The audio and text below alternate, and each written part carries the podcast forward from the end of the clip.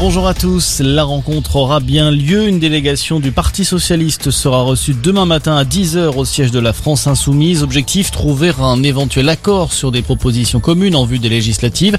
Un accord qui semble difficile à trouver avec Europe Écologie Les Verts. Le candidat écologiste à la présidentielle Yannick Jadot a indiqué aujourd'hui qu'il ne voulait pas d'une alliance menée par Jean-Luc Mélenchon. De son côté, le Rassemblement national se met en ordre de marche. La commission d'investiture du parti doit se tenir cet après-midi pour désigner ses candidats au premier tour des législatives. A priori, aucun accord en vue pour faire liste commune avec le parti Reconquête d'Éric Zemmour malgré la main tendue par l'ancien journaliste.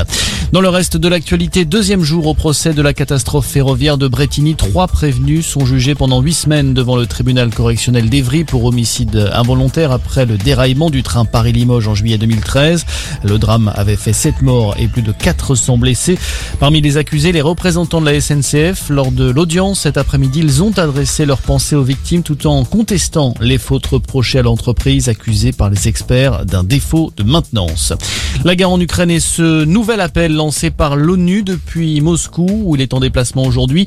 Le secrétaire général des Nations Unies a demandé à la Russie de mettre en place des couloirs humanitaires beaucoup plus sûrs.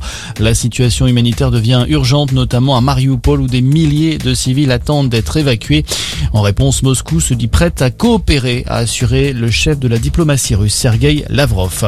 De son côté, l'Allemagne autorise la livraison de chars pour l'Ukraine, une décision qui rompt avec la prudence affichée jusqu'ici par Berlin concernant le soutien militaire apporté à Kiev. Et puis il y a du foot ce soir avec une affiche de rêve pour la première demi-finale de Ligue des Champions. Manchester City accueille le Real Madrid de Karim Benzema, coup d'envoi de la rencontre à 21h. Demain dans l'autre demi-finale, Liverpool recevra les Espagnols de Villarreal. Voilà pour l'actualité. Bel après-midi à tous.